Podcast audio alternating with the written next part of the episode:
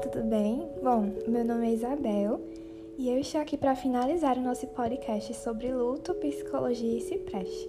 E é por isso que esse episódio ele foi destinado a abrir uma discussão sobre os cuidados que irão auxiliar e ajudar no processo de enfrentamento do luto.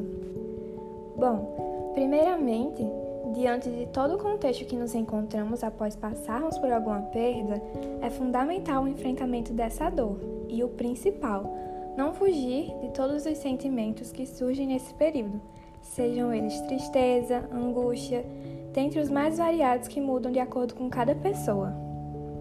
É extremamente importante vivenciar essa dor, porque a partir disso você vai aprender a se readaptar diante das mudanças que ocorrerão na sua vida devido a essa perda e encará-las assim da melhor forma.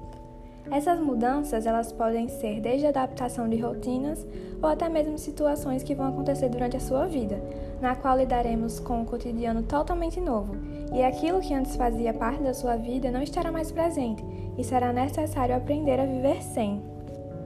Diante disso, teremos o tempo como nosso principal aliado para esse processo de enfrentamento, na qual a partir daí o indivíduo vai conseguir se organizar mentalmente. O luto, primeiramente, vai parecer algo muito agudo, como um mergulho no desconhecido, onde não sabemos de nenhuma sensação que está prestes a vir. Em virtude de tudo isso, podem existir oscilações, e cada pessoa tem sua especificidade para conseguir lidar e reorganizar todas as peças que ficaram bagunçadas com sua perda.